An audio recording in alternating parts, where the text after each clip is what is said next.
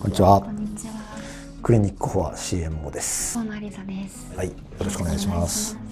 しさあ、本日は何についてお話ししましょうか？ます今回は脂質異常症についてお伺いしたいと思っています。割と得意ジャンルですわ。私は全然、全然とか聞いたことがなかった。あ、そうですか。まあ、脂質異常症っていうワードはね、一番正式な言葉なんですけれど、昔はね、高脂血症って言ってましたね。あの脂質が高い、あの血中濃度が高いってことで、ただ高いだけじゃなくて、まあ、あの状況によっては低いのが問題にもなり得るってことでね、一応正しくは脂質異常症っていうふうにね、言いましょうってことになってますね。脂質異常症っていうのはどういった状態のことなんですか？そうですね。まあ基本的にはその脂質に異常があるという状態。まあ今言ったように基本的には高いことが問題のことが多いんですね。えーっと具体的な病名で言うと、まあ高コレステロール血症とか、えー高トリグリセライド血症とか聞いたことありますかね？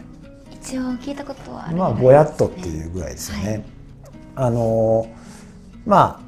ご飯食べるじゃないですか。でご飯にの中には、まあ、炭水化物もあればタンパク質もあるんですけども三大栄養素としてねあの挙げられるのが脂質ですよね、まあ、脂っこいもの。まあ肉の脂身だったりとか普通に調理油とかでも油だしね、まあ、そういったものに油分っていうのは含まれてます。でこれをま摂取しますよね。で当然体の中で代謝とかをされるわけなんですけどまあ年齢によってあの代謝が落ちてきて処理力が落ちてきちゃったりとかあとはその取る量が多すぎるという場合にはその血液中の脂質の濃度がまあ簡単に言うと高くなりますよね。で脂質にもまあいろんな成分があってその中にはコレステロールだったりとか有名なねあとはまあトリグリセリドって言ってね、まあ、中性脂肪系ですよね。えーそういったような、まあ、成分がいろいろあるんですけどこういうのがやっぱ高くなりすぎちゃう。でまあコレステロールにはまあなんか善玉コレステロールとか悪玉コレステロールとかあるって聞いたことありません？あ、あります。まあテレビとかでも言ったりしますよね。まあ、善玉悪玉ってね簡単に本当は言っちゃうのはちょっと乱暴なんですけどもまああのコレステロールにはですね、えーまあいくつかやっぱり種類があって、まあ、その肝臓で作られてその末梢側っていうんですかね。血液中にその脂肪をどんどん出してってまき散らしていくっていうタイプのコレステロールとそあの向こうから回収してきて肝臓に持ってくるっていうタイプがあるんですよ。でいわゆる悪玉って言われてるやつはこっちのまき散らす側ですね。肝臓から外にまき散らしちゃって。だから血液中の脂質の濃度がまず高くなるっていうのが、まあ、悪玉のコレステロールが高いのが良くない状況だよっていう場合ですね。だから一般的にコレステロールが高くて良くないっていうのはこの悪玉が高いのが良くないっていうことを言ってるんですね。一応、まあ、高脂血症じゃなくて脂質異常症っていうようにしましょうって、まあ、なったんですけどその理由としてさっき言ったこの善玉ですね。回収してくる側のコレステロールがこっちはね低すぎる方がどっちかというと問題なんですよね。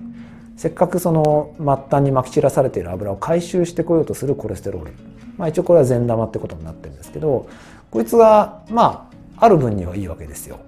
だけどこれが低いのもやっぱりそれはそれでねあのリスク高くなるよねってことでこの善玉のタイプが低い場合はやっぱり良くないってことでこうするとまあ高脂血症っていう言葉に当てはまらなくなってくるので、まあ、こういうのを一色体にまとめて脂質異常症というようになったということですね。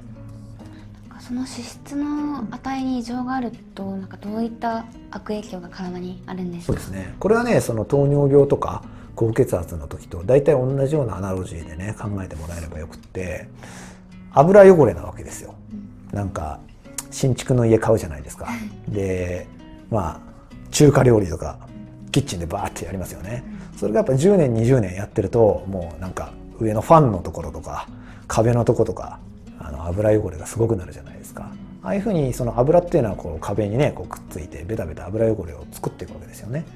で血液中、まあ、血管っていうのは中に血液を通していて、まあ、ある種水道管みたいにね全身に張り巡らされたわけですよね。この中にその油汚れがまあ油が多すぎるという状態だとこの血管の壁にベタベタベタベタ油汚れこのキッチンのね、えー壁みたいについていくということになるわけですよね。そうするとこれはやっぱり10年20年と蓄積すると詰まりそうですよね。そうですね。やっぱりその細かい血管だったりとか、えー太い血管いずれも含めてですねやっぱり詰まりを起こす。そうすると、まあ、頭の血管が詰まれば脳梗塞とか、えーそういった病気になるし心臓の冠動脈というのが詰まったりすれば心筋梗塞とかね。そういうまあ心血管イベントというふうにね医学的にはあの総称されるんですけど、えー、重大な病気を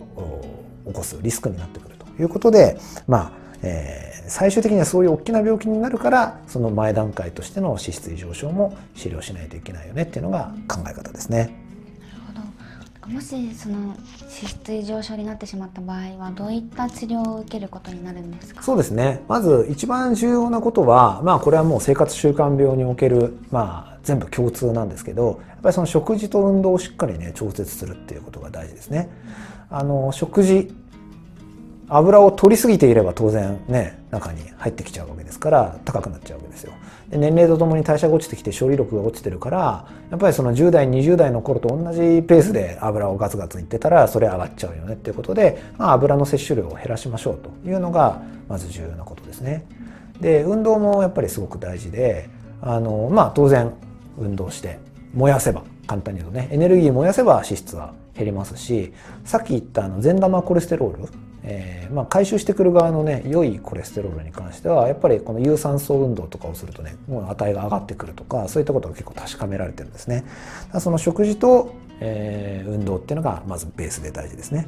でその上でまあやっぱりそれでもね日本人っていうのは結構なんか節約遺伝子みたいなのが発達してるのでそんなに太ってるわけじゃないのでのに脂質は結構高いとかいう人は結構いてまあどうしてもお薬のあの力を借りなきゃいけないっていう人もいたりします。そういう場合にはですね、えー、まあやっぱり脂質を下げる薬っていうのがねあるんですね。まあいくつか種類あるんですけど一番代表的なお薬はねスタチンっていうお薬があってこれはね日本人が発明したんですよ。発見発明して。これもノーベル賞級なんじゃないかなって個人的には思うんですけどまああのとある製薬会社のね研究者の人が見つけた。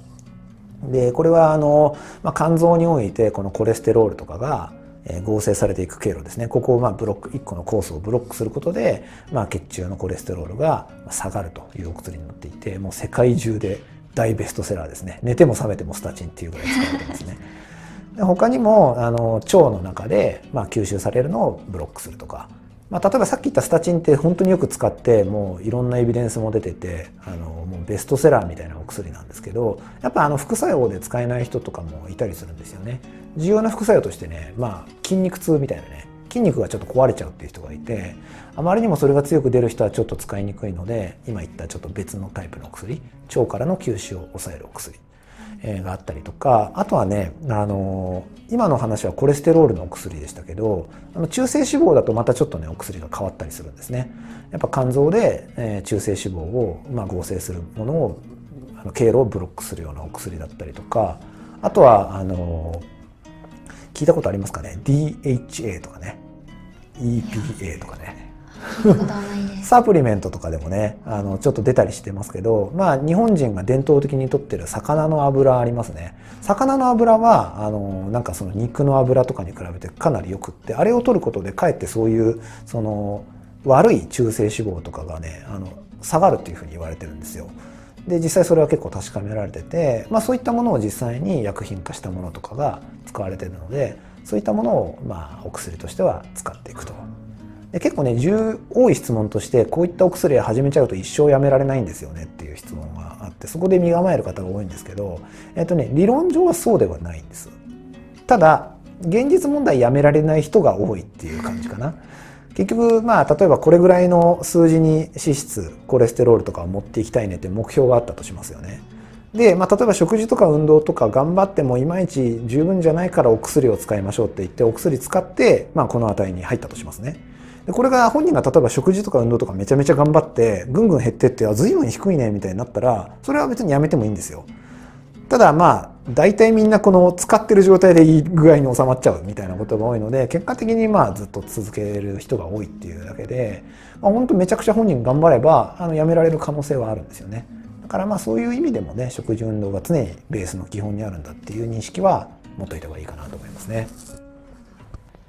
先ほどの話でも出ていたと思うんですけれどもサプリメントとかも結構効果あったりするんですか？これはね難しいとこですねなんか最近はね特保みたいな感じでねなんかこれが脂質を下げますみたいなちょっと本当かなみたいな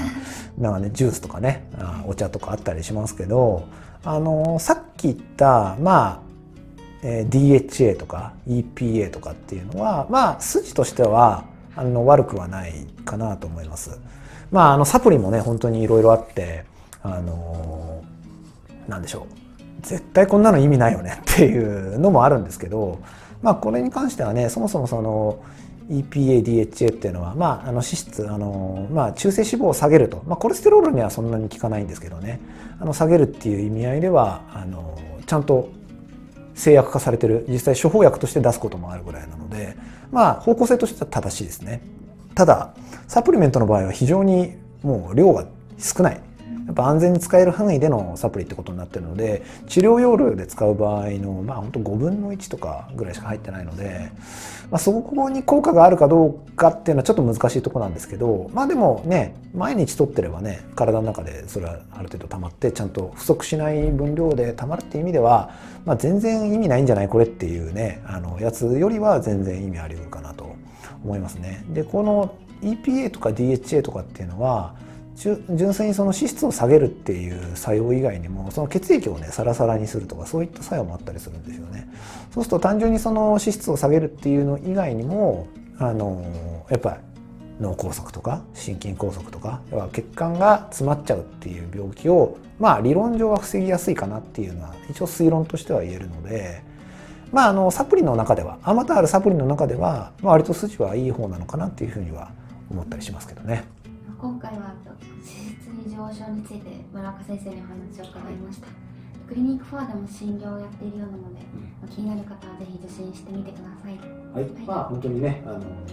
一番一般診療でねよく見る領域なので、えー気軽にね検診とかで引っかかったら相談しに来てもらえればなと思います。ありがとうございました